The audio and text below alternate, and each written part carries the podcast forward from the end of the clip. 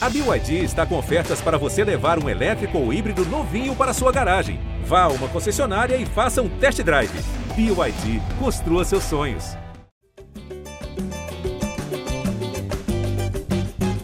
Jé Flamengo na área, começando mais uma edição do nosso podcast dedicado a todo torcedor rubro-negro e mais uma vez, infelizmente, para a nação, mais um podcast de derrota. Eu, Jorge Natan, estou ao lado do Arthur Lemberg, a voz da torcida também da setorista Letícia Marques e do Caemota, o nosso comentarista corneteiro, para falar aqui sobre outra derrota rubro-negra agora em um clássico contra o Fluminense, o Fla-Flu deu o time tricolor que levou a Taça Guanabara aí, esse título simbólico do primeiro título, primeiro título não, primeiro turno do Campeonato Carioca, 2 a 1 de virada no Maracanã, em um dia que Vitor Pereira decidiu mudar quase tudo, né? Mudou bastante o time, desde o goleiro quase ao ponta esquerda, mantendo apenas Gabigol e Arrascaeta. E a gente está aqui para falar sobre isso, sobre essas mudanças, o que, que funcionou, o que, que não funcionou, como fica a cabeça do Vitor Pereira nesse momento, e, obviamente, tentar projetar aí é, as semifinais do Campeonato Carioca, que ainda não tem adversário definido, já que o Vasco ainda encerrará a última rodada nessa quinta-feira, que é quando a gente está gravando aqui antes dessa partida. Vou começar mais uma vez com Arthur Mullenberg depois de clássico, Arthur, é sempre com voz da torcida. Mas, sinceramente, já não sei mais o que te perguntar. Por quê? Perdeu igual, mas perdeu diferente, né? Escolheu um outro caminho, mas o resultado acabou sendo o mesmo. Fala, Natan, fala, Letícia, fala, Caê, pessoal que está ouvindo. É, meus amigos, é. Ontem cheguei a ter uma esperança quando eu vi as mudanças. Eram tantas mudanças no time que eu pensei, pô, deve ter mudado técnico também. Infelizmente, o Vitor Pereira continuava e com a sua murrinha de não ganhar nada. O time está destruído. Você vê, o jogo começou em 15 segundos, o Cabigol, capitão do time, já estava com o cartão amarelo. Então havia muito pouca esperança, um jogo muito complicado. Você vê, até o Cebolinha se criou, cara. É, eu vi gente falando que o primeiro tempo foi bom. Eu realmente não consigo entender isso, cara. O time do Flamengo é muito ruim, muito ruim. Não é resolvido taticamente, jogadores estão mal, fisicamente estão mal também.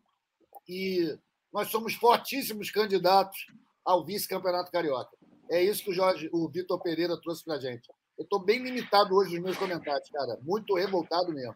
Então, vou passar a bola aí para o próximo. Valeu. Já levei achei um susto. Que, Natan, achei que o Arthur ia, por superstição, falar em rebaixamento. Falar do rebaixamento. Eu, eu ia falou, falar cara. isso. Eu ia comentar exatamente isso quando ele falou, já é candidato a. Aí eu falei, vai falar de rebaixamento, mas não foi isso. Caio Mota, aproveitando que você já está com a palavra, é, é, passar a bola para você, para falar um pouco aí dessa questão de como as mudanças é, mexeram com o time, né? Depois a gente pode enumerar tudo que foi alterado pelo Vitor Pereira antes e depois durante o jogo, né? As substituições. De fato, teve gente elogiando o primeiro tempo, mas no geral a atuação do Flamengo não foi boa, né? Fala, Natan, fala, Artuzão, fala, Letícia. Primeiro, aproveitar para dar os parabéns para o Arthur aqui. Foi, completou é verdade. 25 anos, 25 anos essa semana, né? Que presentão obrigado, que ele obrigado. ganhou. É, parabéns, cara, Artuzão. Assim, tava... Valeu, valeu, galerinha. Eu estava pensando muito aqui sobre como abordar, porque eu acho que são muitos temas que não necessariamente estão entrelaçados ou conectados no sentido é, de chegar ao mesmo lugar. Eu acho que assim, eu acho que a gente pode fazer críticas e deve fazer críticas é, ao Vitor Pereira ontem, durante o jogo. Acho que dá para elogiar o Vitor Pereira antes do jogo, e tudo isso não quer dizer que, se, pelo menos eu não tenho ainda uma posição entre se está insustentável, se é difícil ou se deve manter, mas a gente vai falar isso daqui para frente. Vou me ater à sua pergunta, é, falar do início principalmente. Acho que o Vitor Pereira é, fez uma escolha certeira, pelo menos no sentido de posicionamento da equipe, aquele 3-4-3, e o que eu entendi é de que ele deu frescor, deu fôlego, principalmente deu força física e juventude ao Flamengo para impor dificuldade, para deixar o Fluminense desconfortável naquilo que ele tem de melhor, que é o controle de jogo com a bola e a saída de bola. E acho que isso no primeiro tempo, sim, deu muito certo. O Flamengo conseguiu pressionar e deixar o Fluminense bem desconfortável nessa saída de bola. Claro que é um time que tem sua qualidade, tem muitos jogadores ali é, com muita qualidade técnica e é um time muito bem treinado. Em alguns momentos ele conseguiu sair da pressão, o Cano chega uma vez é, na frente do, do Matheus, mas de modo geral eu entendi que o Flamengo conseguiu ter um bom primeiro tempo, principalmente nessa proposta de jogo de deixar o Fluminense desconfortável nos momentos de saída de bola. Tanto que o Diniz chega a descer bastante o André lá para trás dos zagueiros para tentar auxiliar nessa, nessa saída de bola, tanto que até o próprio lance do gol anulado, acho que é bem emblemático de como do que deu certo nessa tentativa do Vitor Pereira. Então ele bota um time com mais força física, com mais juventude, com mais capacidade de imprimir essa pressão alta e por isso eu acho que foi sim um bom primeiro tempo, principalmente por, você deixar o Fluminense muito desconfortável. Nesse sentido, eu entendi as opções dele e eu acho que deram certo. No segundo tempo, o Flamengo perdeu força, perdeu essa, essa capacidade física de pressionar tão alto. As mudanças do, do Diniz, principalmente dando superioridade numérica ali é, na, na, na, construção de meio de campo, é, fez com que o Fluminense se soltasse mais. E eu acho que um pecado do Vitor Pereira foi trocar peças é, é sem que tivesse peças capazes de manter a capacidade técnica do time. É, escutei muito, muita gente falar que ah, o Gabriel estava cansado, a Rasca estava cansado, estavam mal e tudo mais. E me lembrei muito de uma história que o Vanderlei conta, o Natan certamente já escutou muitas vezes. É, um dos poucos momentos em que o Vanderlei admite erro, onde ele fala que no Real Madrid e Juventus ele achava que o jogo estava controlado e ele tira é, Zidane e Ronaldo e dali para frente a Juventus perde o respeito, vai para cima e consegue uma virada. Acho que ontem passa um pouco por isso. Acho que o Arrasca e o Gabriel, a gente acaba analisando muito e vendo o jogo deles pelo que eles fazem com a bola. Acho que, de certa forma, eles conseguiam cortar a linha de passe e atrapalhar a saída de bola do Fluminense com essa pressão alta. Não tem tanto choque como o Matheus França, é um cara que vai mais para marcação de choque, mas conseguiam ocupar aquilo ali e, principalmente, o Nino e seus pares, eles tinham um respeito por saber que tem ali Gabriel Arrascaeta. Quando você faz essa mudança, você coloca Mateusão, é, desloca o Cebolinha para a linha de, de, frente e bota o Beijinho, que entrou muito mal, eu não vou nem entrar no mérito do Igor Jesus e do Vidal, é, porque aí já foi uma troca mais seis por meia dúzia mesmo, assim. Eu acho que você, além de você descer a qualidade técnica do Flamengo, você tira esse, esse respeito que o Fluminense tinha, e aí sim o Fluminense passou a dominar mais amplamente o jogo. Então, acho que a escolha do Vitor no decorrer da partida se, se mostrou equivocada por isso, mas acho, tentando ver algum, algum ponto de qualidade em tudo isso, eu valorizo o fato do Vitor finalmente ter sido autoral. Ele finalmente colocou o que acredito que ele pense que seja o ideal para o Flamengo, que é esse 3-4-3, mas que não sejam dois jogadores tão espetados, mas ele conseguiu é, colocar alguma coisa aí. Não entendo porque ele demorou tanto para ser tão autoral e não sei até que ponto ele vai ter é, coragem para manter essa autoralidade daqui para frente. Tem outras coisas que eu quero falar do Vitor, mas eu vou deixar, senão a Letícia vai ficar ali vai pegar até no sono. Tem muita coisa para a gente falar do Vitor Pereira, Letícia. Mas ontem, né, antes do clássico, na verdade, o Fla-Flu começou meio que de manhã, né? Quando a notícia. 40 minutos ah, antes do nada. Exatamente, já diria Nelson Rodrigues. Eu achei mas... que ele ia falar exatamente isso. Não, é, mas a notícia da, da escalação totalmente modificada, né? Que primeiro o jornalista Vene Casagrande é, noticia, o nosso glorioso Fred Gomes confirma a informação, é publicado aqui no GE, e, e, as redes sociais já começam a entrar em polvorosa, né? Ah, mas ele está poupando o time, só vai deixar o Gabigol e a Rascaeta, que ele na verdade quer poupar. Não, ele está querendo fazer uma mudança técnica, quer chacoalhar. Enfim, sinceramente, me agradou assim, a, a decisão de fazer algo diferente, né? Porque é bem aquela coisa, você não pode esperar os mesmos resultados escolhendo é, resultados diferentes, escolhendo os mesmos caminhos. Ele foi por essa máxima e eu acho que estava até certo. E se provou, como o, o Caê já disse, que era uma escolha correta de tentar mudar pelo menos até a formação. É, eu acho que talvez no momento errado, né? Não sei se o clássico antes da, do mata-mata era o momento, demorou muito para chegar a fazer isso. Mas a questão é, fez e no primeiro tempo funcionou, Letícia. Só que aí, essa curva ascendente do Vitor Pereira, que estava crescendo o nível de paz dele, no segundo tempo, eu acho que tem uma derrocada e chega a atingir até o nível menor do que estava antes do clássico, por causa justamente dessas substituições. O Flamengo foi a campo com Matheus Cunha, Pablo, Rodrigo Caio, é, Léo Pereira e Mateuzinho. Igor Jesus, Gerson, Matheus França, Arrascaeta, Cebolinha e Gabigol. Aí no segundo tempo ele tira o Léo Pereira e bota o Fabrício Bruno, tudo bem, seis por meia dúzia. Igor Jesus sai para a entrada do Vidal, mas o que chama a atenção, Ayrton Lucas entra no lugar do Arrascaeta, o Mateusão entra no lugar do Gabigol e o Everton Ribeiro depois substitui o Matheus França. E aí vem o famoso grito de burro que pelo menos eu não tinha ouvido ainda no Maracanã, desde a chegada do Vitor Pereira. Ou seja, ele conseguiu, com as substituições e, consequentemente, com a virada tricolor, se queimar ainda mais, né, Letícia? Então, qual é o balanço do Vitor Pereira depois desse clássico? Vai ficar o que ele fez de bom em termos de alterações da formação, da, da atuação boa no primeiro tempo? Ou vai ficar justamente esse balanço final de ter sido chamado de burro, mexido mal no time e perdido mais um clássico, né? Fala, Natan, Caê e Arthur. É... Vamos para mais um podcast quase que rotineiro aqui, falando sobre essas derrotas do Flamengo. Então, assim, eu acho que é importante a gente trazer um pouquinho do que foi o Flamengo entre o jogo do Vasco e o jogo do Fluminense. É, depois da derrota para o Vasco, quando o Flamengo se reapresenta e começa as atividades com foco no Fluminense, o Vitor Pereira já indicava que o time teria mudanças. É, ele faz os treinamentos né, de segunda e de terça-feira com várias alterações durante o time, é, durante os treinos, desculpas. É, foram vários times, várias formações utilizadas, tanto que na terça-feira, em várias conversas com diferentes pessoas, a gente não conseguia ter uma noção próximo de exata do Flamengo que vai a, que iria a campo contra o Fluminense. Caê vai entender um pouquinho o que eu vou falar, porque quando a gente tenta apurar como foi o último treino, a gente vai unindo várias peças e às vezes a gente não tem 100% do time que vai, mas a gente consegue ter um indicativo, consegue ter um caminho. O último treino, o Vitor Pereira fez tantas, é, tantos testes no time, no sentido positivo, que não se sabia exatamente o, o, o Flamengo que enfrentaria o Fluminense. Ele deixou de fato muito aberto. Se falava muito que, pô, na zaga pode jogar qualquer um. Ele treinou todas as formações possíveis, por exemplo.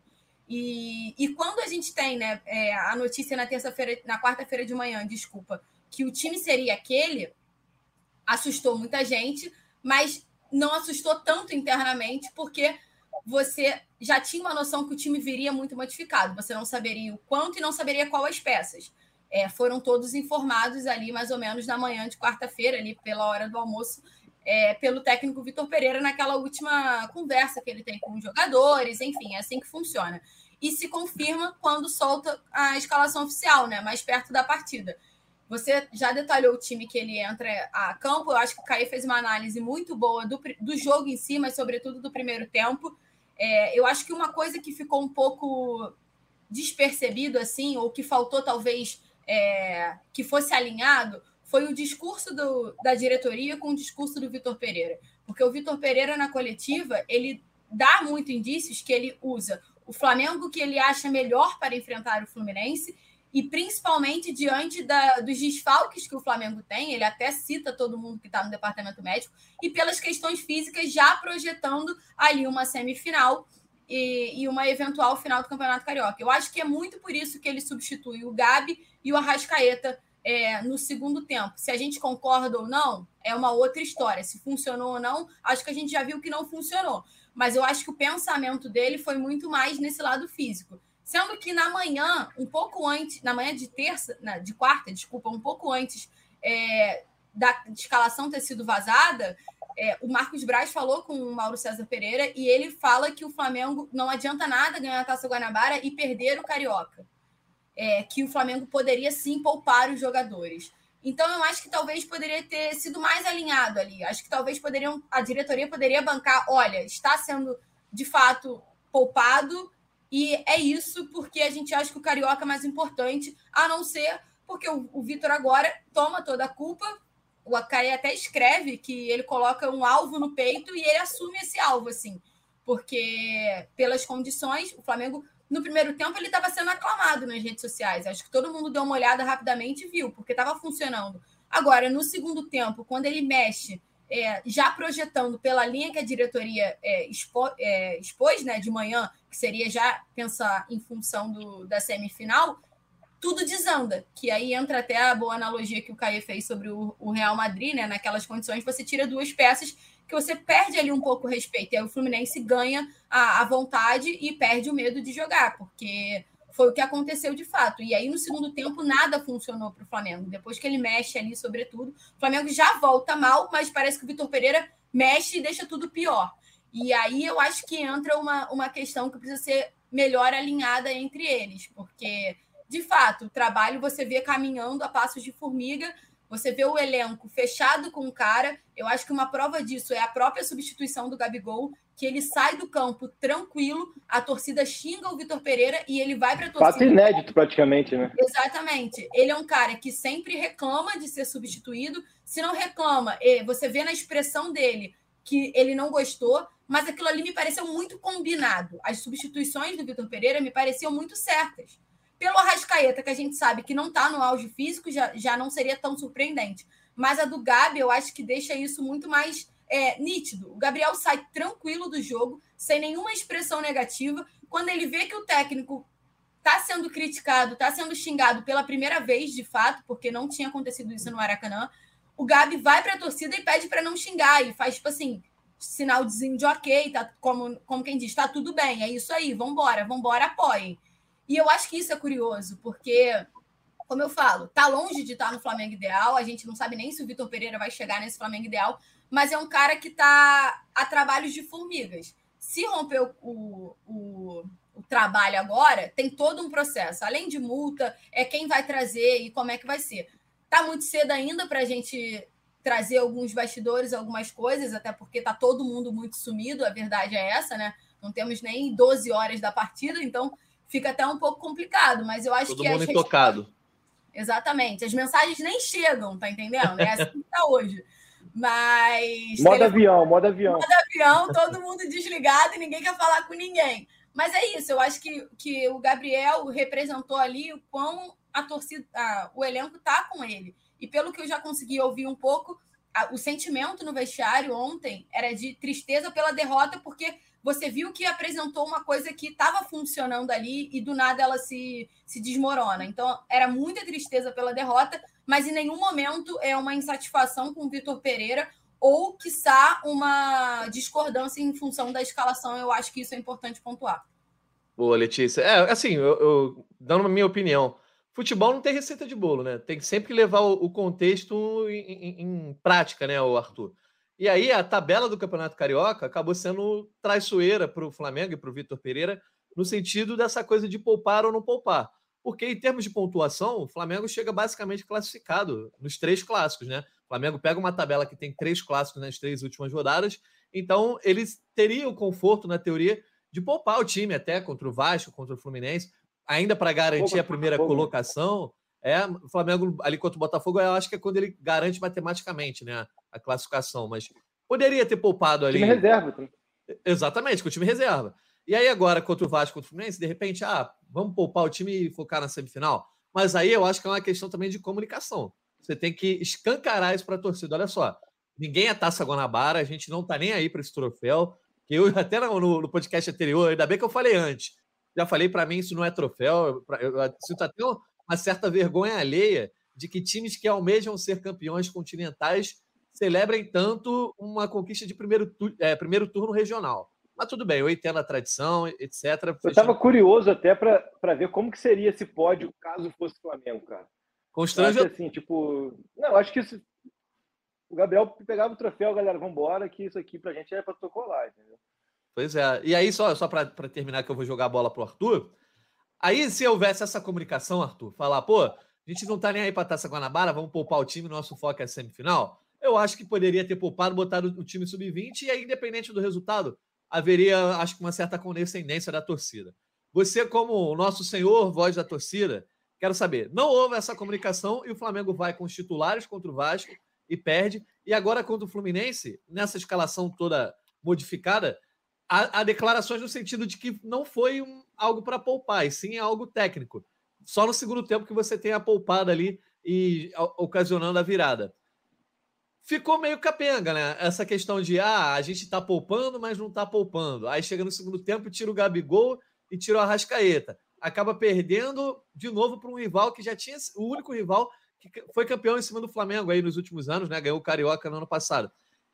E com esse todo combo, me parece que a torcida ficou com menos é, orientação, menos norte, com menos esperança do que estava antes do clássico.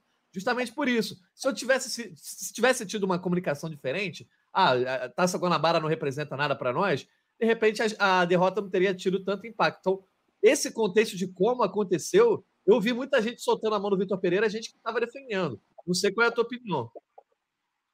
Bom, cara, a minha opinião é a seguinte: é que está havendo uma total inversão de valores nessa relação do Vitor Pereira com o time e com a diretoria. Tudo tem sido feito para justificar a contratação e a manutenção do Vitor Pereira. Por isso que se aproveitaram desses clássicos para tentar reverter a imagem péssima que o Vitor Pereira vem construindo no seu período diante do Flamengo e quem sabe ganhar uma taça para mostrar que esse cara é capaz de ganhar alguma coisa. E a gente está vendo que ele é incapaz. O time é muito ruim, gente. O time não tem jogada. O primeiro tempo que algumas pessoas elogiam, ah, porque botou o ponto aberto. Meu amigo, o time é uma bosta. O time é mal treinado. O time não trabalha. O trabalho, o, nas, nas coletivas, o Vitor Pereira fala: não, mas o nosso trabalho, que nós controlamos o trabalho, o trabalho é ruim. O trabalho não tem resultado. Os jogadores que eram bons estão ruins. O, Gabigol tá mal. Gabigol foi, levou o cartão no começo, depois foi substituído, como a Letícia falou, ficou dando força pro cara lá. Mas, porra, entrou o Mateusão. Tá de brincadeira, cara. Eu não vejo o menor sentido nesses movimentos que estão sendo feitos, usando o Carioca, que estava ganha essa Taça Guanabara. Essa Taça Guanabara, até o Vitor Pereira aparecer, precisar salvar o próprio couro, estava ganha, meu amigo. O Flamengo com dois empates resolvia e conseguiu jogar fora, porque está tudo trocado lá. A diretoria precisa justificar o seu movimento de contratar um cara que não tinha nada a mostrar. O cara foi contratado depois de uma temporada no Corinthians com absolutamente nenhuma realização. Não ganhou nada, não ganhou clássico em São Paulo, foi vice da Copa do Brasil, foi desclassificado da Libertadores. Um campeonato ruim, uma campanha ruim mas foi esse cara que o Flamengo resolveu trazer. Então, tudo é feito para justificar esse cara. E o cara não entrega nada. O time decaiu, que é uma zona, é uma zona total. Jogadores não estão bem fisicamente, não tem um esquema. Então, eu vejo a torcida, coitada. Comunicação acaba sendo o menor dos problemas, Natan. Já havia um, um problema ali que tá, todo mundo está usando esses jogos do Flamengo para salvar a própria pele. A diretoria devia ter vergonha de falar, de se meter. Aliás, tem, né? Porque não bota a cara quando perde agora. Só aparece agora para falar que vai construir estádio. Então, está mal. A torcida do... Olha, gente, a diretoria do Flamengo está errando Pix. É isso que a gente tem de resultado. Então, ele, você falar que a diretoria do Flamengo tem um plano, a gente sabe que é mentira. Não tem plano nenhum. Eles contrataram um português, sei lá por quê, estão aí tentando justificar um cara que não consegue ganhar nada. Eu não vejo a menor possibilidade do Flamengo manter esse cara. Pode ser até que ganhe o Carioca, porque o Carioca tem um nível baixo. Os times são muito irregulares, mas é muito improvável que o Flamengo vença. Ainda assim, se vencer, o Vitor Pereira talvez não chegue na segunda rodada do Brasileiro. E vai ser bom isso, porque ele não é adequado para o cargo. Ele não serve para o Flamengo. Ele não tem a menor vocação para ser técnico de um time de massa que precisa atacar. Ele é um retranqueiro sem vergonha. É isso que eu acho. Desculpa aí a minha linguagem pobre. Você pode tudo, Artuzão. Ô, Caio, a gente ouviu a voz da torcida, óbvio que torcedores, né? A gente tem diversas opiniões, mas acho que o Arthur verbalizou bem aí a opinião de boa parte dos torcedores sobre o Vitor Pereira. Aproveitamento do Flamengo na temporada é, 2023. 14 jogos, 8 vitórias, 4 derrotas e 2 empates. Nesse é, cenário geral, de repente você poderia até passar um pano ali, falar coisa de começo de temporada. Eu já pontuei aqui quatro derrotas. O Paulo Souza caiu na sexta derrota no Flamengo e já mais à frente com o Brasileirão em ação. Mas aí tudo bem. Eu acho que o problema, o Caio, é o recorte dos jogos que valem alguma coisa. Se você pegar Recopa, semifinal de Mundial, é, Supercopa e os três clássicos do Carioca, são sete partidas. Nessas sete partidas, o Flamengo vence duas, sendo uma diante do Botafogo com o Sub-20 e uma na Recopa com gol aos 48, 49, sendo chamado de time sem vergonha. Esse é o recorte. No mais, perdeu três títulos, agora perdeu dois clássicos e, consequentemente, perde a vantagem e esse título simbólico da Taça Guanabara. Eu acho que a grande dúvida e o, o grande questionamento e a grande irritação da torcida com o Vitor Pereira é justamente esse recorte, né, Caê? Até porque no cenário de ontem o Flamengo sai na frente tem a vantagem do empate e não consegue segurar esse empate, leva uma virada. Eu acho que isso é que está tirando um pouco da esperança do torcedor, porque nesse recorte dos jogos que valem, o Flamengo teve desempenho pífio. Então, eu primeiro quero dizer que eu concordo com, com muitos pontos ali do, dos expostos por, pelo Arthur. Acho que em alguns momentos ali, pela questão de ser, e ele tem que ter esse tipo de comunicação de linguagem, porque ele fala diretamente para o torcedor. A linguagem parece que, que, dá um tom assim muito efusivo, mas o Arthur tem muitos pontos aí que, que eu concordo e que são interessantes. Assim.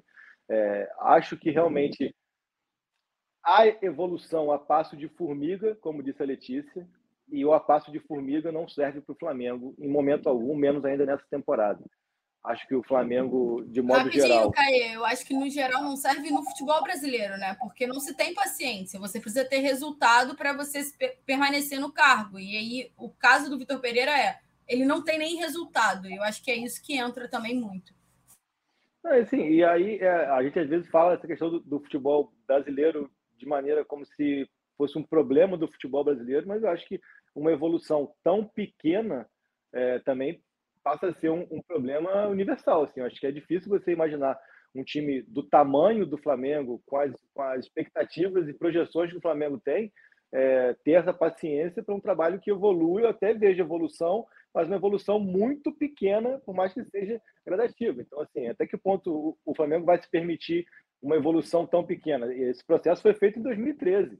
Esse processo de você ter paciência para aguardar a evolução é, passo a passo, bem lentamente, foi lá atrás. Então, assim, tem tudo isso que entra na mesa. Assim. Eu queria, é, ainda para fechar o clássico, acho que faltou, de modo geral, é, a percepção do Flamengo do que estava em jogo. Né?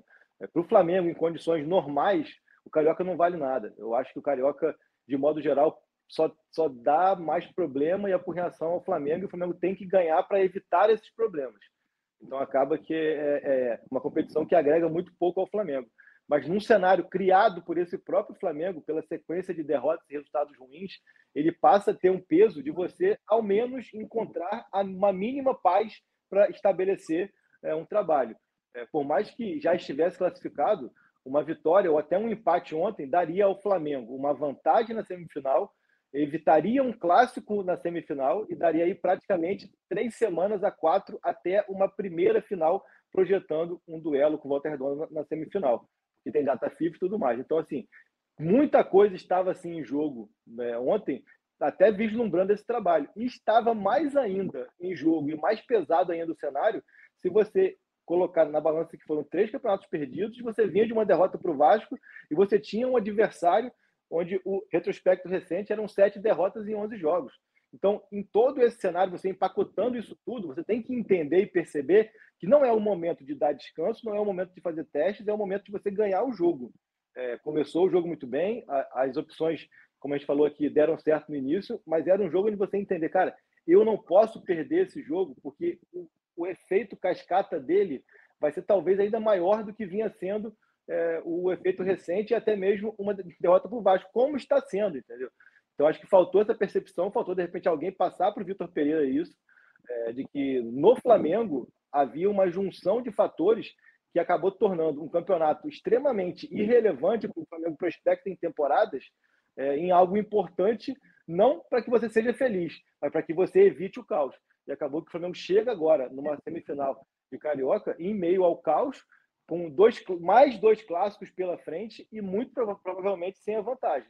É, isso é uma análise que a gente faz até aqui. Eu acho que o Flamengo segue muito vivo, tem chances de ganhar o Carioca e não é mais sobre ganhar ou não, é sobre o que prospectar no médio prazo. E esse Flamengo não apresenta muita é, expectativa de, de, algo que no médio prazo vai dar resultado. Então faltou um pouco esse entendimento do que, que estava realmente em jogo é, do clássico de ontem, vindo a rebote do clássico do Vasco, vindo a rebote das três perdas de título, e acabou que você chega nessa situação é, praticamente insustentável e não só para o Vitor Pereira, né? E aí eu já vou emendar no outro comentário, porque assim é, é muito cômodo para uma série de pessoas que esse alvo esteja somente no peito do Vitor Pereira. É, eu acho que chega um ponto onde a cobrança tem que ser um pouco mais macro, assim, né? O Flamengo na gestão Landim é, pode estar tá indo agora para o seu oitavo ou nono técnico. É, então, assim, é uma sequência de trocas que alguém também tem que se responsabilizar por isso, entendeu? O Landim é um presidente muito centralizador, o Braz é um dirigente também que chama muito para ele as situações, o Bruno Spindel é um dirigente que, em momentos como esse, é, as pessoas até esquecem da existência dele. Então, assim, acho que o Vitor Pereira tem, já tem tempo para ser cobrado por uma mínima evolução mas eu acho que chega um ponto onde o pacote é muito mais completo e a cobrança tem que ser um pouco mais conceitual. E tem uma questão aí que eu acho que também é um efeito dominó. É, é interessante que o alvo seja o Vitor Pereira, de repente, para dividir com o Braz.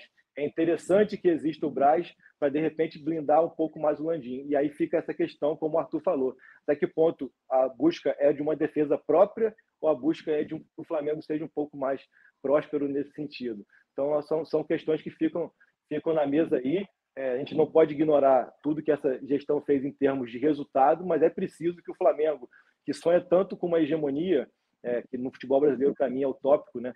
porque não vai ser nunca uma Bundesliga, por exemplo, mas que sonha tanto com essa questão hegemônica, ponto básico, ponto de partida para isso é você ter um trabalho sólido e um time que tem tantos técnicos ao longo do, dos últimos anos, o que não tem a solidez.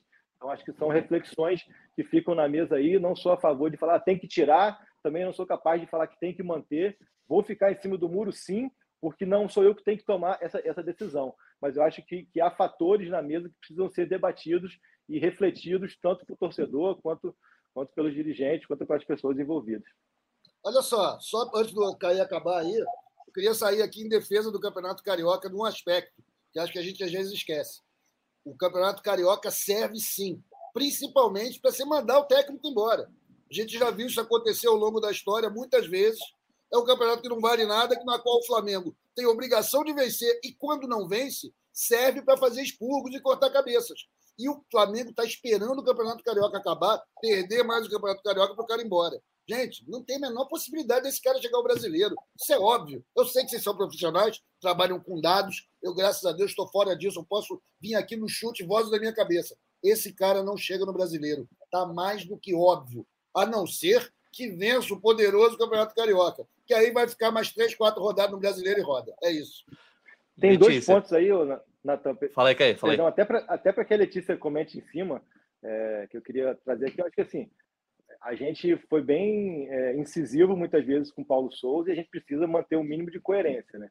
A essa altura da temporada, o Paulo Souza, que também fez um trabalho de destruição completa do que existia para construir algo, algo dele, a essa altura da temporada mostrava mais do que mostra muito mais o Pereira muito hoje. mais então, muito assim, mais a, a, gente a gente foi condescendente muitas vezes com o Vitor Pereira e eu achava acho sim que a gente tem que ponderar sempre o fato de ele não ter tido tempo tempo e ter pegado um calendário que sufocou, mas ele sabia disso quando ele escolheu. E a essa altura do campeonato, é, querendo ou não, o Paulo Souza teve vitórias tranquilas contra o Vasco, não, não deu espetáculo, uma boa exibição contra o Botafogo, a própria Supercopa tinha sido uma boa exibição. Então, assim, é, é, é um comparativo que, diante da nossa postura mesmo, como formador de opinião, a gente precisa ser, ser justo nesse sentido. E deixa é, também aqui uma, não, eu ia só não, comentar que o Paulo Souza tem os títulos, que o, o Vitor Pereira tem a questão de ter perdido os títulos que pesam contra ele, mas o Paulo Souza, o trabalho, acho que degringolou mesmo em duas, três semanas ali, porque o time tinha alguns momentos bons, a torcida tinha momentos de paciência, como em pleno carnaval, o Flamengo empatando com o Palmeiras, né? Aquele carnaval fora de época, né? Empatando com o Palmeiras dentro do Maracanã, saindo aplaudido. Só que aí o Paulo Souza tem três derrotas, que eu acho que foi é, Fluminense, é, Fortaleza e Bragantino, e depois o, o Dorival perde para o Inter. Ali que foi o momento mais de degringolar. Perde para o Fluminense, depois tem derrotas ruins. Já o Vitor Pereira não teve nenhum momento que a torcida parou e falou: tô vendo um fio de esperança, mas completamente. Natan, Oi. Rapidinho, só para.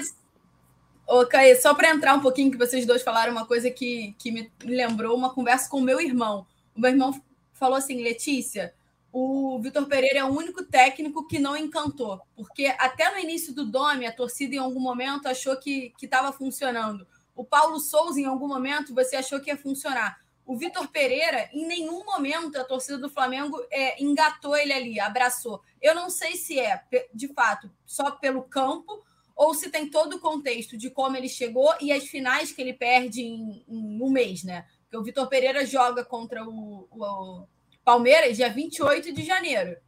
28 de janeiro. Ele se apresentou dia 3 de janeiro.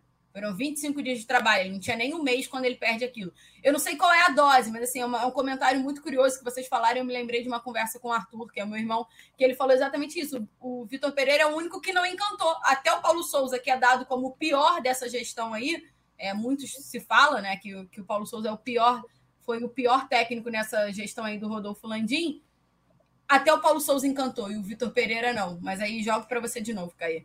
Tá contigo. Não, o Paulo Souza ali acaba que assim, ele nunca teve um trabalho é, consistente no sentido de que as coisas deram certo, realmente teve uma oscilação, mas o ponto fundamental de, de se finalizar foi muito mais a questão de relacionamento, né? Que desde o início foi muito ruim.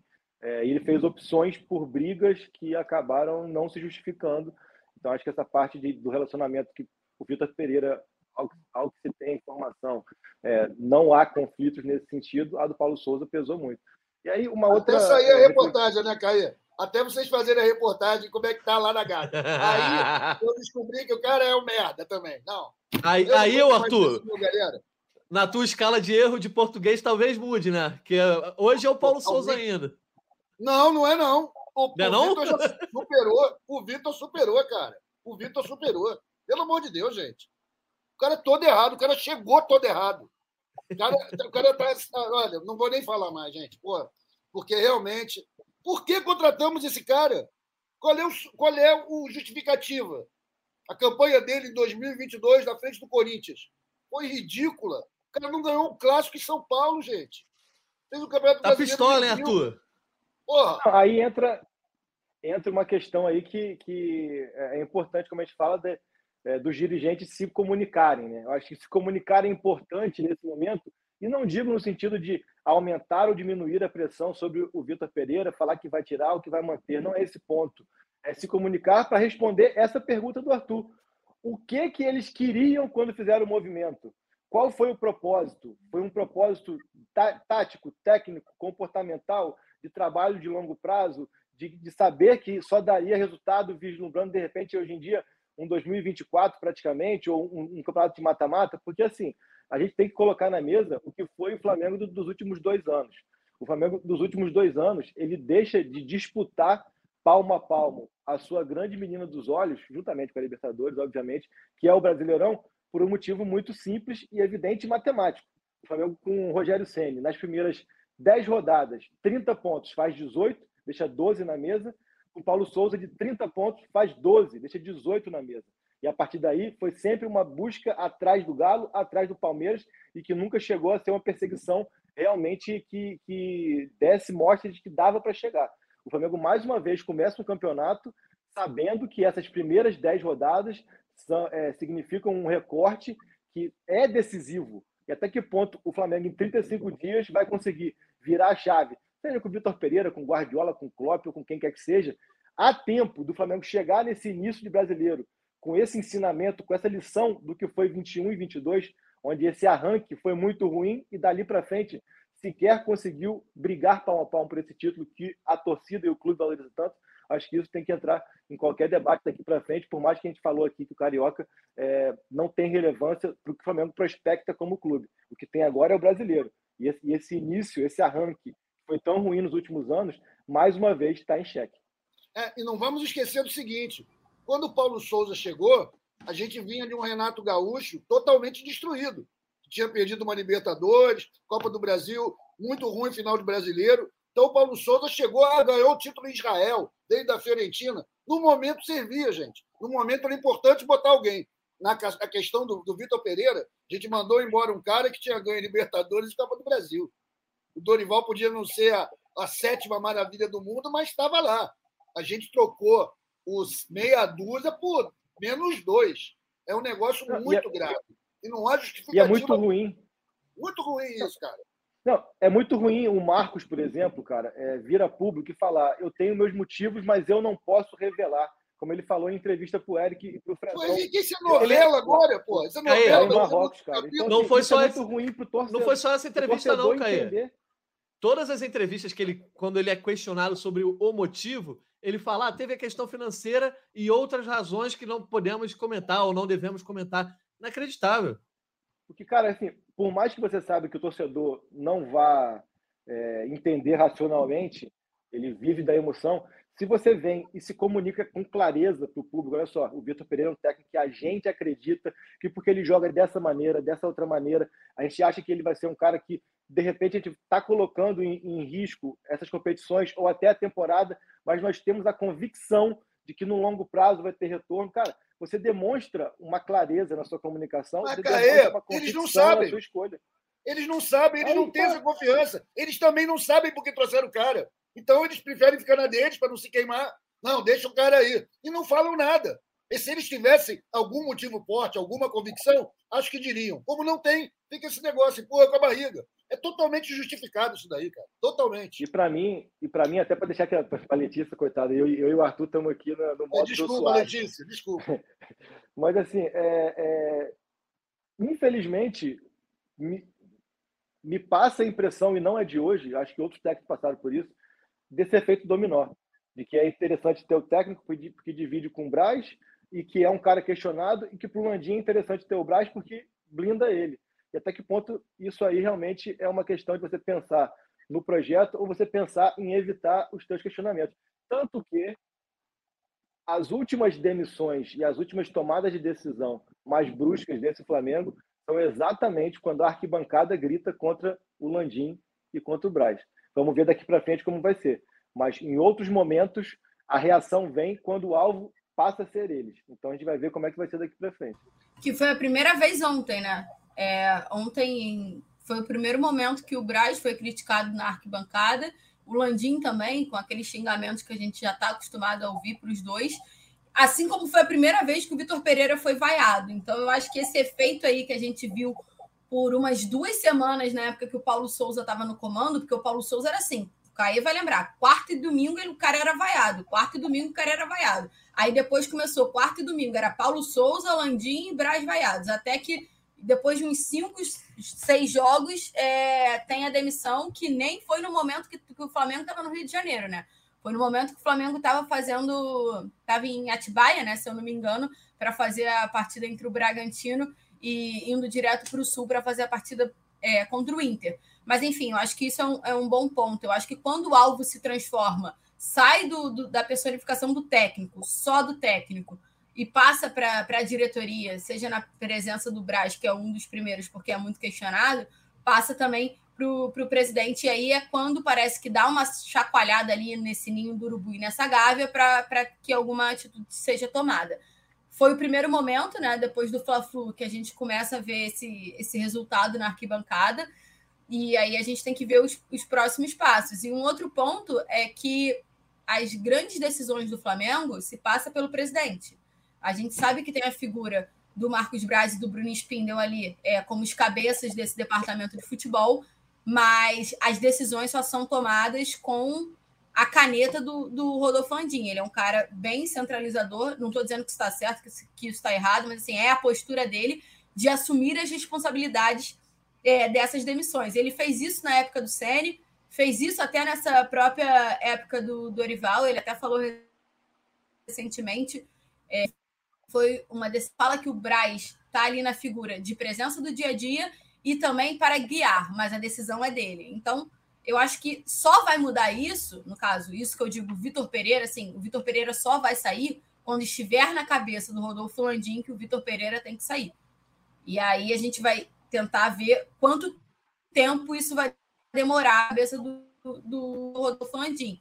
Até porque é um cara que pouco fala com a imprensa, e pouco é acessível, né? A, ele no Maracanã é, não transita ali por onde tá, estão os jornalistas, ele não tem o costume de fato de ir ao vestiário, às vezes ele passa lá antes, mas depois ele não vai. É, derrota ou vitória, assim, é, é, uma postura dele. Marcos Braz e o Spindle não, vão lá antes, vão no intervalo e vão na derrota. Foi assim que funcionou ontem. Estiveram lá, eu procurei saber se alguém tinha aparecido, se o presidente tinha ido até lá. Mas, enfim, o presidente não foi como é de costume, que chega a um estágio que precisa ser o Landim para falar, esclarecer e deixar muito claro. Seja para você respaldar de fato o Vitor Pereira na figura do presidente do clube, dizendo: não, a gente escolheu ele por isso, por isso, por aquilo, e ele vai continuar com a gente independente disso, disso e daquilo. Ponto. É isso. Porque o que o Marcos fala no Mundial, naquela entrevista para o Eric e para o Fred, ele, ele dá muito a entender que o Vitor Pereira é uma contratação a longo prazo. É, é uma contratação de temporada. Ele até fala. Ele até fala assim: é, o Flamengo quebrou muitos paradigmas nesse momento. é, quem sabe a gente não quebra mais um deles, que é tipo manter o técnico. Assim, acho muito complicado pela cultura do futebol em si, não só do futebol brasileiro. Mas é isso, né? Março, Flamengo sempre começando o ano muito agitado ultimamente. Tá, tá animado. Agora, coisa, né? Os dirigentes, acima de qualquer vaidade esportiva ou ambição financeira, todos estão lá ocupando esses cargos porque querem ser amados, gente. Eles estão lá porque querem receber amor da torcida, dos seus parentes, dos seus amigos. E com uma situação, quando o time começa a apanhar, para eles fica ruim, que eles acabam virando alvo disso. Então, logicamente, na hora que chegar neles, algo vai acontecer. A água bate na bunda e aí sim tem mudança. Pois é, assim, mas, gente, gente... mas aí a, a, gente se vê num outro cenário, de, se por acaso for escolhida a mudança, até isso é difícil, cara. Vai mudar para quem? Vai mudar como? Vai mudar com qual é. convicção? Vai mudar para qual direção? Então, tudo isso tem que entrar em qualquer debate também. É o que nos leva à questão original, galera. Desculpa aí te atropelar, Natan. Falta ao Flamengo um planejamento de futebol, um plano, saber o que, que o Flamengo quer ser, aonde quer chegar. Que se tivesse plano, fica mais fácil você aguentar mudanças episódicas. Alguém que vai embora precisa mudar por isso ou por aquilo. Do jeito que é, que é tudo em cima da perna, é tudo vamos lá, porra, acaba ficando assim. Então, falando da, da questão prática, né? A gente tinha muita coisa aqui para falar em si do jogo do Fla-Flu e as atuações individuais e tal. A gente pode depois falar um pouco sobre quem tem algo a, a, a ser elogiado ou não, projetando agora a semifinal, quem pode ser mantido no time, a gente chega lá. O podcast acabou encaminhando para esse, esse assunto mais macro, né, do Vitor Pereira. Todos os caminhos levam a falar de Vitor Pereira, então a gente segue é, nesse caminho. Depois a gente fala um pouco sobre é, essa possível semifinal e, e, como é que na prática o time pode ficar. Falando na prática em termos de futuro do Flamengo. Estava olhando aqui o calendário do Campeonato Carioca, né? Você tem aqui no site da Fed, semifinal. Primeiro jogo 12 ou 13, eu achei até estranho que 13 é uma segunda, mas enfim, é o que está aqui na Ferdi. E o jogo é de volta. É porque, porque, é porque o Fluminense joga, o Vasco joga hoje. Joga hoje, verdade. e aí o jogo de volta 18 ou 19 de março. Passando, as finais seriam disputadas no dia 2 e no dia 9, o jogo de volta. Então o Campeonato Carioca acaba no dia 9 o Vitor Pereira e o Flamengo estão tá no processo de sangria, né? O Flamengo está sangrando, não consegue estancar esse sangramento, e aí ele pode ter, vir a ter quatro clássicos. Só para pontuar também a tabela do Campeonato Carioca. O Vasco hoje é o, é o quarto colocado, né? Mas, caso venha a vencer o, o Volta Redonda, ele passa para a Volta Redonda, não, a vencer seu jogo diante do Bangu, ou mesmo empate, ele passa para a terceira colocação e aí os confrontos seriam Fluminense, Volta Redonda, Flamengo e Vasco. Então, a não ser que o Vasco perca na prática hoje, quinta-feira, é, o Flamengo vai enfrentar o Vasco nessa semifinal. Dois clássicos e provavelmente dois clássicos na final. Vindo Qualquer aí, o Letícia. dá vantagem para o Vasco, porque mesmo que seja 1 a 0 o Vasco e o Flamengo ficam. É, o Vasco ficando em segundo. É, a vantagem na semi, de dois resultados Isso. iguais. Qualquer vitória é, do só... Vasco, mesmo que seja que seja 1 a 0 fica uma campanha idêntica, mas no confronto direto o Vasco ganhou. É, mas o, e, e, é, é, essa questão é que a gente não consegue definir agora, mas o que a gente dá para saber. Provavelmente teremos quatro clássicos para o Flamengo aí nesse próximo mês. Só que o Campeonato Carioca só acaba lá no dia 9 de abril. E aí, Letícia, eu queria. A, a gente já falou bastante como analista, mas que você falasse um pouco sobre informação. Como é que fica o clima no Flamengo até o dia 9? Ah, a diretoria vai esperar a, pelo menos até o final do Carioca para possivelmente tomar a decisão. Caindo na semifinal, existe alguma possibilidade de queda junto do Vitor Pereira? Eu sei que é difícil ter informação nesse momento, mas também do teu filho de repórter. E outra coisa, Flamengo, bem ou mal, vai perder um mês. A gente está exatamente no dia 9 de março hoje, e a final é no dia 9 de abril. Bem ou mal, durante esse um mês, o Flamengo nada mais terá do que foco no Campeonato Carioca tentando ganhar clássicos para manter o treinador. Quero que você dê um pouco desses bastidores, desse clima, porque assim, a temporada está começando de uma forma muito diferente do que se prospectou. E mais uma vez, esse um mês eu não consigo ver o Flamengo com muita evolução. Não dá para imaginar o Flamengo sendo campeão carioca, o Vitor Pereira e o Flamengo ganhando quatro clássicos de repente, e a torcida mudando totalmente a chave. Eu achei engraçado, porque você já perguntou sabendo que eu não consigo projetar três horas daqui da frente. Tu tá me pedindo para projetar um mês, tu quer acabar comigo aqui, né? Mas vamos Dá lá. teu show. Não, pode deixar, vou fazer um drive aqui. Não, assim, brincadeiras à parte, Natan, acho que você puxa muito bem, né? É um mês de gap, talvez por isso tenha tanta, é, de certa forma, calma na diretoria para avaliar isso, assim. Porque antes do, do, clássico contra o Vasco, a gente conversou muito, tentava se saber se, se, a, se o Flamengo viesse a ser derrotado contra o Vasco, se o Vitor Pereira iria cair. A palavra era: não, ele não vai cair. Eu só ouvi assim, vai continuar. E aí, independente do Vasco, independente do Vasco. Aí depois o questionamento passou a ser: mas e perdeu para o Vasco aí, pô, e se perder para o Fluminense, perde a taça Guanabara, vai continuar. E o Carioca vai continuar. A, a, resposta que, que você, no caso eu, né? Eu ouvia, posso falar pelo, pelo Natan e pelo Fred também, era justamente essa: vai continuar. Não, não tinha muita abertura para você pensar num cenário em que o Vitor Pereira não continuasse. Só que aí você já segura ele contra o Vasco, você perde uma taça Guanabara, que assim, sejamos realistas, vale de nada. Ponto. Correto. Vale, vale de nada. É, e você tem o Carioca. Pelo discurso do Marcos, é, oficialmente ali para o Mauro César, como eu falei que ele, que ele falou na quarta-feira de manhã, o que importa é o Carioca. Então, eu acho que talvez o Vitor Pereira ganhe um respiro aí até o Carioca. E se esse respiro for proveitoso para ele, porque ele vai ter quase três semanas ali para trabalhar um time em função disso, isso considerando que ele chegue à final, né? Porque tem que passar ainda pela, pela semifinal aí, que muito provavelmente vai ser um clássico contra o Vasco, que o Vasco vai chegar favorito, ponto. E, enfim, tem muitas variáveis ali, Natan, mas assim, o cenário é ainda era favorável ao Vitor Pereira, como eu falei. São meio-dia, a gente está gravando isso na quinta-feira, meio-dia. A gente não consegue saber muito ainda como, como pensa, como é que foi ali. O que eu falei para vocês de bastidores foi o que eu consegui até o momento. Os jogadores estavam é, tristes porque eles se viam capazes de vencer ali naquele momento pelo futebol que foi apresentado. Tava na cabeça deles era como se tudo estivesse funcionando. Em nenhum momento houve uma insatisfação pela escalação do Vitor Pereira ou uma insatisfação pela substituição. Enfim, o cenário era realmente no vestiário uma coisa de tristeza, tipo, caraca, como aconteceu. E eu acho que o Vitor até é, coloca isso para fora na coletiva, porque ele fala assim: cara, a gente trabalhou, tudo estava funcionando, mas é com muita tristeza que a gente perde. Eu acho que isso traduz o que foi o vestiário. Então, no cenário, assim, ainda parece estar calmo para o Vitor Pereira. Pode ser que três horas da tarde tudo mude. É tudo muito improvável. É... Ao mesmo tempo que a gente fala que a torcida é totalmente passional e, e é muito paixão, é muita emoção, o futebol, ele tem, o futebol que eu digo, a direção do futebol tende a ser mais racional, mas pode ser que vire uma chave ali e tudo mude. O cenário se encaminha para que as coisas não tenham rupturas nesse momento. Mas a gente não consegue afirmar nada, né? É muito difícil você afirmar.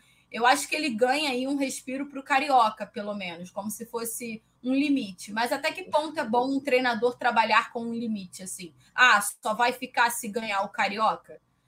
Para mim, eu, Letícia, eu perguntei, é, pô, ele só vai ficar como é que é? Se ganhar o Carioca e tal, se perder o Carioca, ele cai? A resposta sempre foi a mesma, ele vai continuar.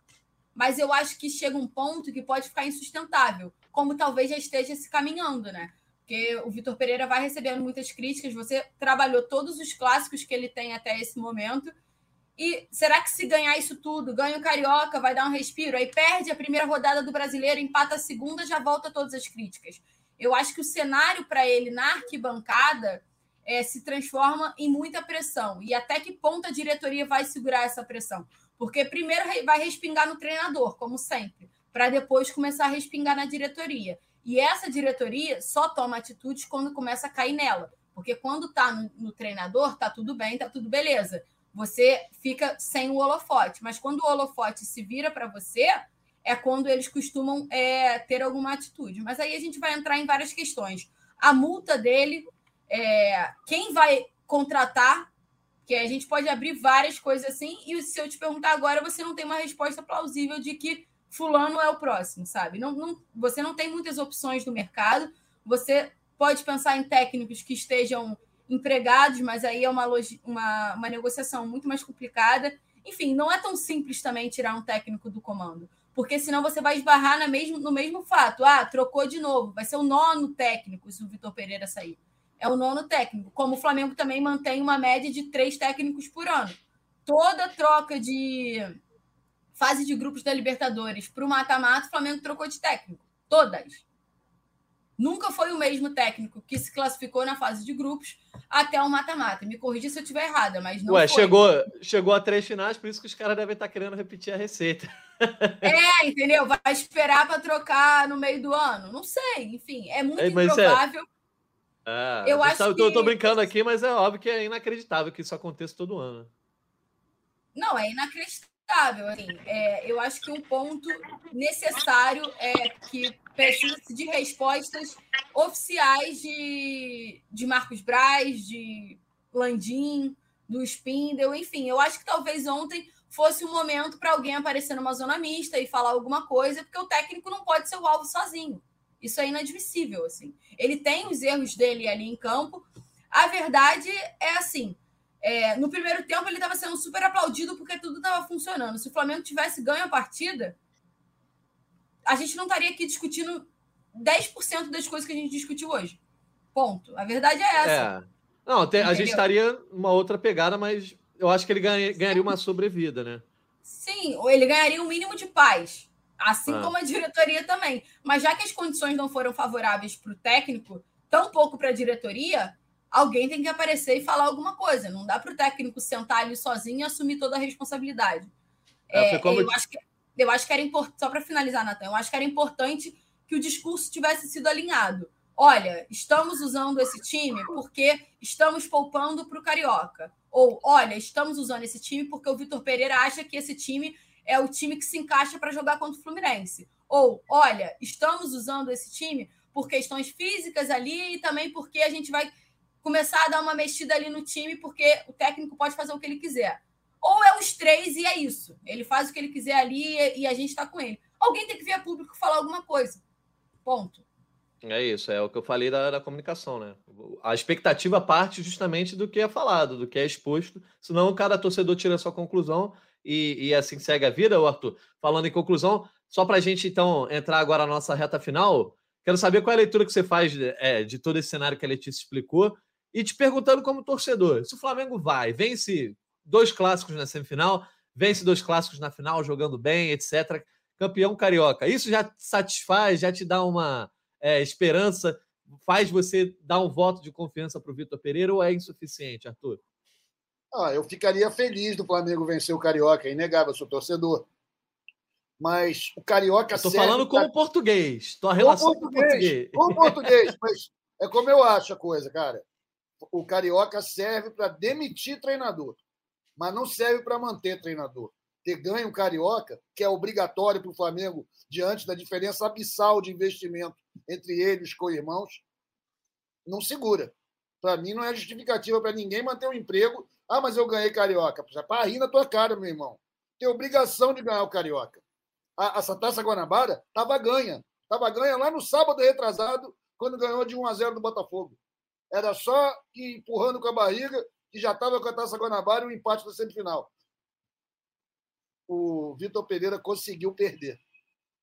Então, para mim, se ele ganhar agora, não vai mudar nada. Eu acho ele ruim, limitado e inadequado para o Flamengo. Vou continuar achando, e mesmo que ele ganhe o Carioca, sei que ele vai rodar no meio da, da, da fase de grupos da Libertadores ou nas primeiras rodadas do Brasileiro, se tivermos sorte. Porque se insistirem com ele em 10 jogos do brasileiro, como fizeram com o Paulo Souza, aí a gente arrisca de ter outro ano miserável como 2022 e só ganhar Libertadores e Copa do Brasil. Não é isso que a torcida quer. pois é, olha só.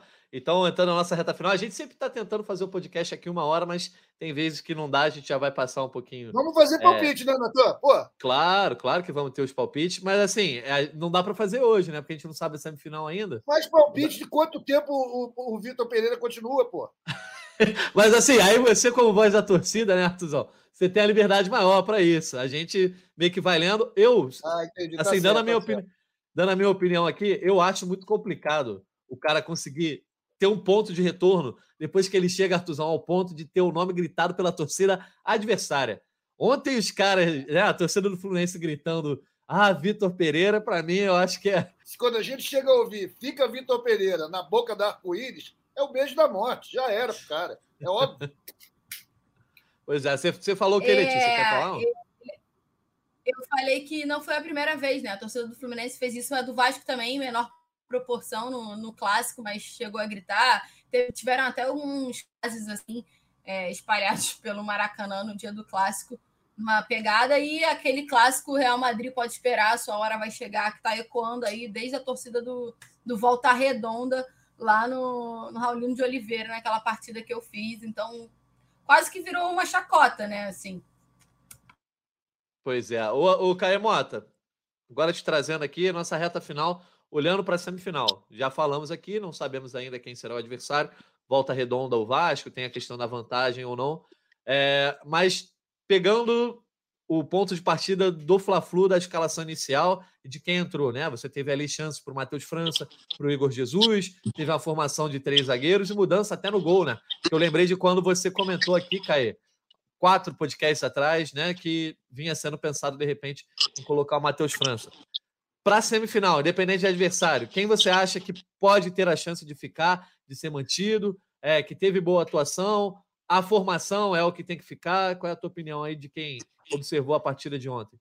Eu acho que o que o Vitor Pereira precisa é manter ou ter a convicção do que ele quer como, como formato de time se esse 3-4-3, que ele mantenha esse 3-4-3 e busque as, as melhores peças para isso, que se encaixem é, nessa condição. Se é realmente um, um, um, time que, que tenha fôlego e intensidade para pressionar lá em cima o jogo inteiro, é natural que ele continue fazendo alterações e rodízios, porque é, os jogadores não sustentam isso por muito tempo, e aí ainda mais na condição física que o time do Flamengo está agora mas eu acho que é, a, é, o natural é que ele volte com o Fabrício Bruno, com o Ayrton Lucas, com o Santos, com o Vidal, com outros jogadores ali é, dentro desse time. Tem que ver até que ponto o Pedro vai estar em condição ou não. Acho que quem já fez muito por merecer uma oportunidade e se encaixaria nessa condição de time mais, mais com mais amplitude é o Cebolinha. Acho que o Cebolinha não dá mais para sair é, do time acho que é, que é importante que ele, que ele permaneça, mas acho que o principal é isso, cara, que, que o Vitor Pereira apresente uma convicção e um trabalho autoral. A Letícia até falou aí da questão de, ah, se por acaso ganhasse ontem, a gente ia estar aqui elogiando, acho que é, vai muito além do resultado, e a gente tenta isso aqui na maioria da, das vezes, não é só sobre ganhar ou perder. Se, por exemplo, se mantém aquela postura do primeiro tempo, os 90 minutos, e perdesse o jogo, a gente estaria aqui falando, pô, perdeu o jogo, mas apresentou muitas coisas interessantes, então foi, foi uma derrota é, que, pensando como trabalho, apresentou mais coisas interessantes do que a gente falar só do resultado, entendeu? E, mas não foi isso, então a gente precisa ponderar aqui a questão. Acho que é, me alongando para perguntas que você fez para o Arthur e para a Letícia, acho que tudo vai muito além de ganhar ou não o Carioca. Eu falei isso aqui na época da Recopa, vai muito além de ganhar ou não a Recopa, é como se ganha, como se performa, como se prospecta no longo prazo. Se, se o Flamengo realmente estiver aguardando as semifinais para tomar a decisão com base no ganhar ou no perder, aí está cada vez mais escancarado de que é, não há projeto, não há é, conceito de trabalho de longo prazo, nada nesse sentido. Acho que dá para perder lá ele é, e você é, ver, ver evolução um pouco mais aguda no trabalho e manter o Vitor Pereira, assim como é possível também você ganhar o Carioca e ver, caramba, as coisas não estão andando, eu preciso trocar para pelo menos salvar a temporada. É, é, bom ter em mente que nem sempre você vai ter um milagre Jorge Jesus e um milagre Dorival Júnior. Isso aí é um elefante em cima da árvore que o Flamengo já já teve duas árvores super firmes, super fortes para sustentar. Não é normal que um técnico entre agora, no decorrer da, da, temporada, e mude tão radicalmente e rapidamente o cenário. Então, acho que o, o Flamengo precisa, acima de tudo, entender a realidade que ele vive hoje como temporada 2023. É muito cedo, é muito cedo. Mas, ao mesmo tempo, é um muito cedo que apresentou pouco ou quase nada. De que maneira essa realidade vai ser é, é, é, alterada ou, ou, reconstruída ao ponto do, Flamengo realmente ser um time competitivo nas competições que importam, que são Brasileirão, Copa do Brasil e Supercopa. Então acho que é isso sim. Acho que, que esse seja um podcast que, é, como conceito, fala do, dois jogos, né? Isso também é muito bom, é importante a gente ponderar aqui com, com o nosso ouvinte, cara. A gente, como conceito, a gente fala aqui do jogo do dia anterior. É, e aí Sim. você pode falar do jogo do dia anterior e elogiar, o que não quer dizer que você está nem é, consagrando, nem condenando um trabalho. Só que esse Flamengo chegou a um ponto onde não dá mais para falar somente do objeto 90 minutos. Tem que falar do objeto temporada, tanto para trás quanto para ver que está para frente. Eu vou te interromper. Então, essa... A gente tem que se despedir da Letícia, ela vai agora para o Taon, do Sport TV. Letícia, dá, dá seu tchau aí e a gente depois faz o palpite.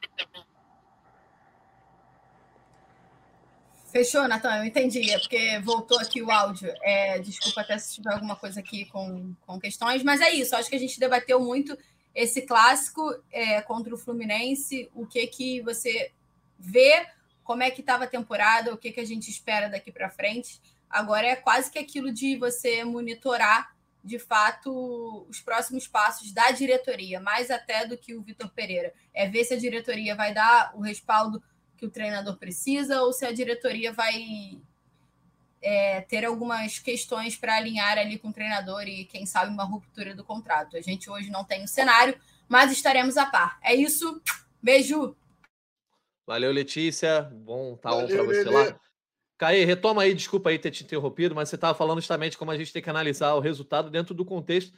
E, de fato, esse clássico acaba tendo muito mais peso por todo o contexto que a gente falou. Esses sete jogos que valeram alguma coisa, o desempenho do Flamengo deixando muito a desejar, seja no desempenho em si, na atuação, mas principalmente nos resultados, né? Eu acho que se fosse um, perder para o Fluminense já é complicado, que o Flamengo vai perdendo constantemente nos últimos anos, né? Pelo menos do ano passado, dois, três anos para cá. E aí você, nesse, nesse cenário, é, parece que a atuação no primeiro tempo fica muito pequena, né, Caê, diante de tudo que, que acontece no contexto da temporada. Exatamente, assim, eu acho que a, a gente ficando restrito aos 90 minutos do jogo da véspera, a gente consegue até identificar coisas interessantes contra o Vasco, consegue identificar coisas interessantes contra o Fluminense.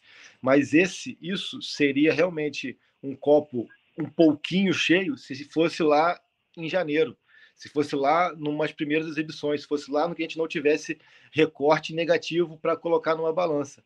Agora, eu acho que no ponto da temporada que a gente chegou e pelos episódios acontecidos até aqui, qualquer recorte de evolução, por ser muito pequeno, a evolução a gente falou aqui, passo de formiga, é muito pequeno, ele fica irrelevante diante do que tem de involução em relação ao que vinha sendo realizado. Então, é, essa é a questão. assim.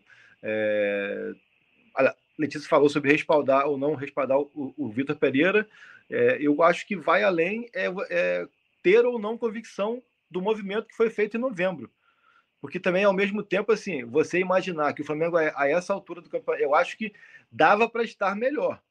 Mas você imaginar que ele estaria voando também é uma coisa que é, o futebol não permite isso para uma, uma, uma, mudança tão drástica.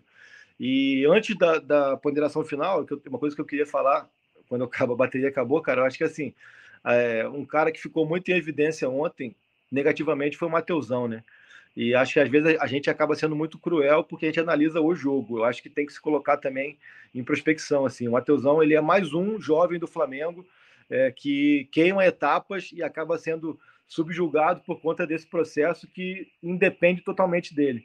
É, Para mim, um grande exemplo disso é o Lincoln, que subiu com 16 anos para o profissional simplesmente por ser uma duplinha do Vinícius Júnior não cumpriu todo o sub-17, não cumpriu nada do sub-20, queimou etapas e deixou de ser o jogador que poderia ser.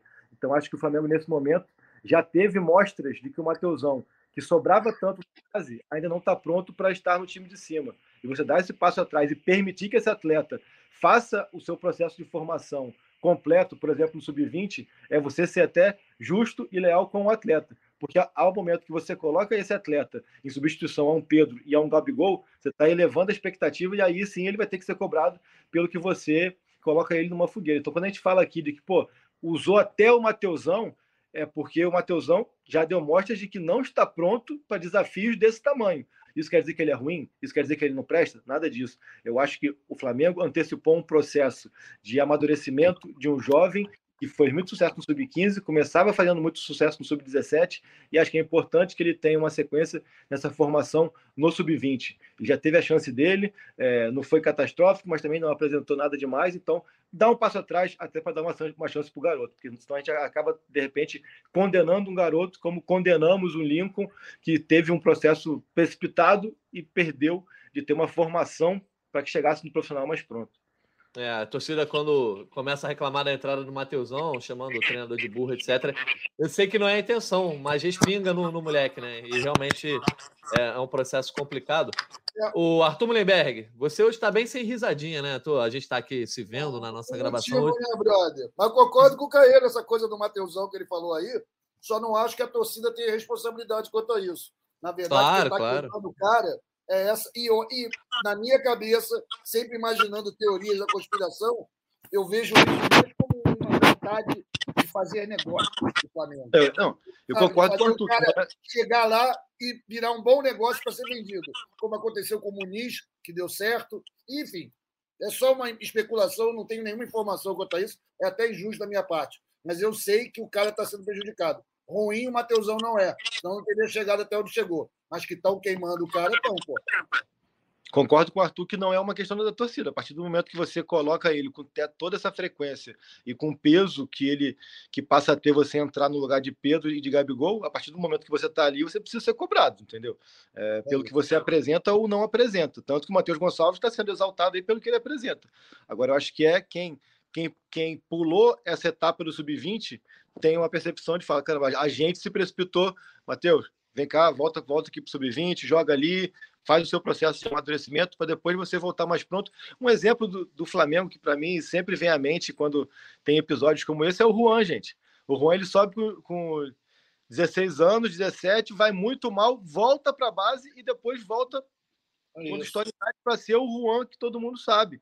É natural, cara. Não, não são todos os meninos que estão preparados e são fenômenos como o Vinícius, por exemplo, cara, que é o, é, que é o exemplo maior. Paquetá mesmo, cara, subiu, teve dificuldade, ou se, é, ficou ali jogando embaixo e em cima e é, é natural esse processo, entendeu? Eu acho que acaba que porque é, a gente fala, pô, até o Mateusão entrou, pô, colocar Mateusão não dá e tal cara, a culpa não é do garoto, entendeu? A culpa não é do garoto. Então tem que ter. Já deu tempo para ter essa leitura de que ele tá cru. Então, então desce Exato. um pouquinho para trás. Bom, vamos então fechar aqui o nosso podcast, né? Acabamos passando aqui mais de uma hora da nossa resenha, mas acho que mais uma vez valia o caso, infelizmente. Outra derrota rubro-negra num clássico, outra derrota em um jogo importante. Muitos elementos a falar, né? Mudança de formação, mudança de jogadores, treinador, mais uma vez, é, como disse o Caê, com o alvo no peito. E aí vamos para os nossos destaques finais, esperando que no próximo podcast a gente tenha um clima melhor, né? O Flamengo deve jogar domingo ou segunda, a gente tem que esperar aí a definição não só do adversário hoje, né? E também a, a definição do calendário da FERJ. E aí, Arthur, vai para o seu destaque final e já aproveita e já diz se você quer pegar o Vasco ou se você quer pegar é, o Volta Redonda nessa definição do adversário aí da semifinal. Natan, Caê, prazer estar com vocês de novo. Galera que ouviu, obrigado. É, isso não tem preferência para essa semifinal do Carioca, de verdade, porque eu vejo que vai ser extremamente difícil para o Flamengo qualquer um dos, dos, adversários, seja o Volta Redonda, seja o Vasco, que sem, de, sem querer sacanear, mas já sacaneando, se equivalem. Se equivalem no momento. Eu acho que o único time que está um pouco acima mesmo no futebol carioca atualmente hoje é o Fluminense mais bem treinado, mais entrosado, num momento psicológico muito bom. E, cara, fazer o quê? Eu tenho medo até de ganhar esse Carioca. Eu não, quero, não vou torcer para o Flamengo perder, mas eu tenho medo do Flamengo ganhar esse Carioca por permanecer o Vitor Pereira, por estender sua permanência, que para mim parece certa que não chega à décima rodada do Brasileiro. Espero que não, né? E ficar com 10 rodadas no Brasileiro com Paulo Souza em 2022 não custou o N campeonato. É, Infelizmente, não tenho nada alto astral para falar, cara. Espero que a torcida tenha mais paciência do que eu. Estão sempre comprando entrada, lotando o estádio, sempre de parabéns. Mas, meu irmão, tá difícil demais. É isso. Bom fim de semana para vocês, galera. Obrigado, tá? Valeu, Artuzão. E parabéns mais uma vez pelo aniversário aí, terça-feira, completando obrigado, mais um ano de vida. O clima futebolístico não tá tão bom, mas sempre é bom completar mais um aninho, né, Arthur? Um abraço para é você. Isso. Valeu. Caê Mota, teu destaque final aí para a gente fechar esse GE Flamengo 315. Cara, eu acho que até o torcedor mais fanático, né, vai, pode ficar um pouco chateado, mas até pegando o que o Arthur falou de um time que está um degrau acima hoje no futebol brasileiro, no futebol carioca, e a gente fala tanto do Flamengo onde falta convicção, falta planejamento e se resolve tudo muito no supetão pelo imediatismo. Eu acho que fica uma, uma dica né, de você olhar um pouco para o lado também, olhar para o seu rival, olhar pelo quanto que o Fluminense, na gestão do Mário, é, conseguiu é, superar todas as expectativas com questão financeira muito abaixo em relação ao Flamengo, mas com um trabalho consistente, mesmo quando ganhou o Carioca com o Abel, teve ali a percepção de ver que as coisas não estavam acontecendo e mudou é, para o Diniz, e aí o Diniz, principalmente pela figura do Diniz, faz um trabalho, acima de tudo, com convicção, até é, postei há pouco uma questão é, da convicção desse Fluminense, que está disposto, e aí muito pelo Diniz, a enfrentar o ônus e o bônus, né? No primeiro tempo, mesmo toda a dificuldade que o Flamengo impôs, é, com marcação alta e com a intensidade, foi um time que não se privou de sua característica e de seu conceito de jogo, assim. Seguiu arriscando e tentando e buscando alternativas para sair jogando. Então acho que fica isso como como não vou dizer como lição, mas cara, você ter a, a humildade, você ter isso de olhar para o lado e ver que o teu rival com bem menos recursos tem conseguido fazer trabalhos interessantes, é, é, é também é grandioso. Assim, ah, a maioria dos, dos, torcedores vai dizer, pô, mas não ganha nada, a gente ganha brasileiro, sei lá o que e tal. Não é esse o ponto. O ponto é o ponto conceitual. E acho que esse Fluminense aí é, e o jogo de ontem é emblemático nesse sentido pela convicção do trabalho. E para mim fica muito claro quando o Diniz consegue potencializar jogadores, por exemplo, como o Pirani, é, que não tinha espaço no Santos, que está numa draga absurda, passou pelo Cuiabá e tal. E por mais que seja apenas o recorte de um jogo, ele conseguiu pegar um garoto, colocar, no, colocar num clássico e mudar uma dinâmica de jogo. Assim, ele é, ele é um técnico que consegue potencializar jogadores que você nunca vai imaginar que vão, vão performar aquele tanto. A gente pode pegar o exemplo do John Arias e tantos outros aí. Enquanto o Flamengo, infelizmente, é, virou muito mais padrão nos últimos anos, técnicos que é, tiram menos do que o atleta pode dar. Então, assim, é, é, é um contraste muito grande. Então, você dá uma olhada para o lado, não é copiar, mas você dá uma olhadinha para o lado e observar fatores que podem ser interessantes, assim como observar também o Palmeiras, observar, enfim, projetos que têm dado certo, campeão ou não, acho que é legal para que esse Flamengo tenha projeto, tenha conceito de trabalho, tenha prospecção de longo prazo, além do que eu sou rico, eu vou lá, compro os melhores e vou ganhar aqui, que vai continuar ganhando, isso é, isso é inegável pelo potencial financeiro, pela capacidade de investimento, mas que não tem a consistência que se espera. Por isso que a cada seis meses troca técnico, a cada seis meses tem, tem um cenário caótico, a cada seis meses tem toda essa questão da insatisfação. Então, é só uma reflexão nesse sentido, porque a gente está falando muito aqui da derrota do Flamengo, e teve muito, sim, do Vitor Pereira, Pereira procurar problemas, mas também tem um lado que o Diniz apresentou muita solução na volta do intervalo. Beleza, então, Caio Mota, obrigado pela tua participação aí. Também agradecendo mais uma vez o Arthur Lemberg e a você, Rubro Negro, que esteve conosco aqui, mais uma resenha, mais um podcast de Flamengo. Chegou aqui até o finalzinho do nosso papo. Esperamos aí dias melhores para também a nossa resenha ficar num clima mais alegre. A gente volta aí. Trocamos KLB por J Quest. Dias melhores. Pra... Vem, Arthur! Pra... Não, nada, pô. Vai sozinho aí. De... Se bem que na época do KLB ganhava tudo, hein? Oh, é verdade.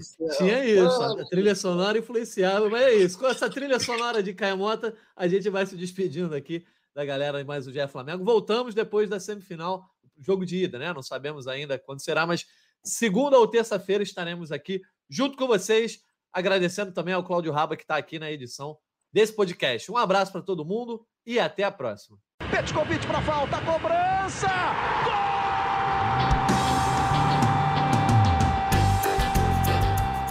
Sabe de quem? Do Do rubro-negro, da nação, é o GE Flamengo.